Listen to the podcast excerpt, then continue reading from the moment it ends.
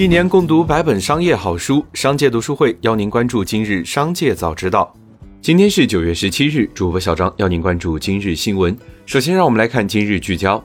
九月十五日，上海市第一中级人民法院公开发布了一则执行悬赏公告。按照悬赏公告，举报人最高可获两千一百万元赏金。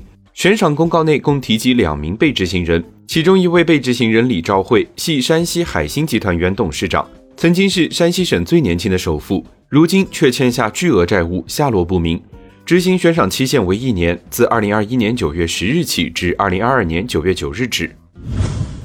九月十六日，天猫超市回应矿泉水快递中出现老鼠的现象，已成立专项小组与消费者进行联系，并赶到了消费者家中当面致歉，以获得消费者的谅解。同时，已将问题商品带回进一步调查，并与第三方国家级专业防控机构启动仓储和运送环节链路全面排查，定位原因。同时，天猫超市已下架该仓储区域的相关商品，并开展仓储体系的全面排查和整顿。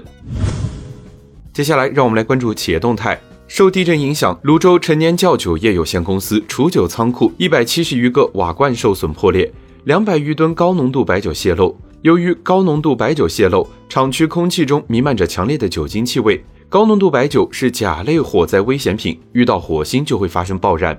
四川消防调集九车五十五名消防指战员在现场处置，对泄漏的白酒进行持续稀释。据悉，该仓库有储酒陶瓷罐一千八百一十八个，共一千一百零五吨。近日，茶颜悦色发文告别深圳，将在文和友留下一款手摇磨泡奶茶。茶颜悦色内部人士称，进驻一线的高门店费用和供应链问题容易伤及品牌定位，强化了他们暂不进入一线城市的想法。今年四月，茶颜悦色首次登陆深圳，两家快闪店曾引发超六万人排队，代购费炒到五百元的盛况。九月十六日，有市场消息称，二零二一年中秋国庆双节，茅台酒投放市场的总量将保证在七千五百吨以上，加上茅台一九三五和香溢五洲茅台酒两款新品。茅台合计将会投放超过八千吨。该公司相关负责人回应称，上述消息属实，并表示此举为茅台保证双节有货和稳价的策略。九月十六日，恒大地产集团有限公司发布关于公司债券停牌的公告。目前，所有存续公司债券自二零二一年九月十六日开市起停牌一个交易日，自二零二一年九月十七日开市起复牌。复牌之日起，上述债券交易方式发生调整。国家统计局新闻发言人傅林辉在回应恒大相关问题时表示，一些大型房地产企业运营过程中出现一些困难，对于整个行业发展的影响还需要观察。腾讯游戏发布公告称，中秋节假期，腾讯游戏旗下在中国大陆地区运营的网络游戏将继续执行未成年人游戏限玩，具体如下：未成年人可于九月十五日。九月十九日至九月二十一日的每天二十时至二十一时之间登录游戏，九月十八日则无法进入游戏体验。SOHO 中国宣布，公司和要约收购方黑石集团在六月十六日签署的收购协议，截至目前没有任何的先决条件达成。记者整理 SOHO 中国从二零一九年至二零二一年上半年的租金收入后发现，二零一八年 SOHO 中国已经建成运营的项目有七个，租金收入就达到了十四点七四亿元。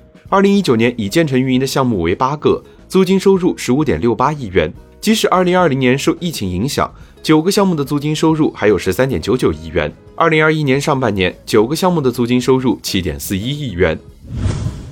接着，让我们来关注产业消息。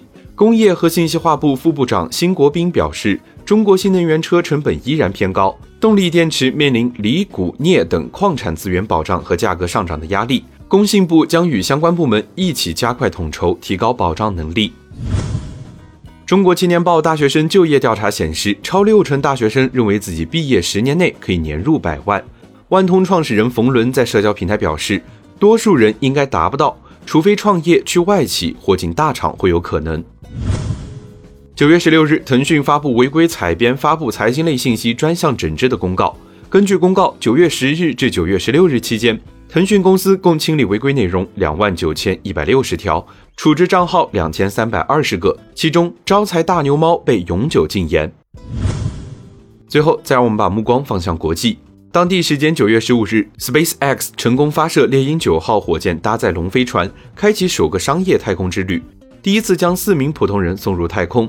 此次飞行代号“灵感四号”，预计将持续三天左右。机组人员将在约五百七十五公里高度绕地球飞行。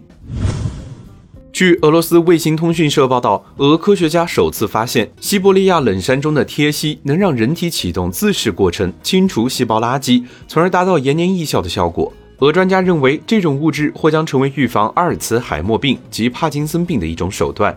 以上就是今天商界早知道的全部内容，感谢收听，明日再会。